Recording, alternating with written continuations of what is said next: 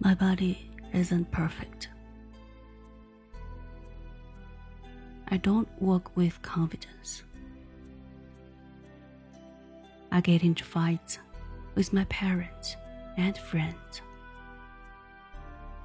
Some nights I'd rather be by myself than out partying.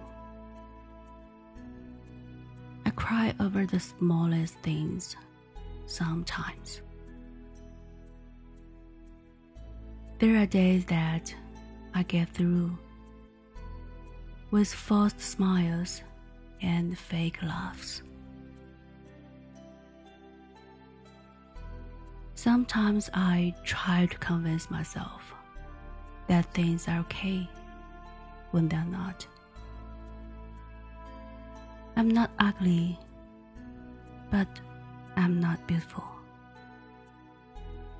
I don't look as good in real life as I do in pictures.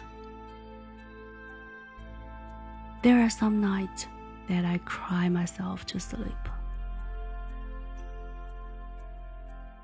I constantly think I'm not good enough.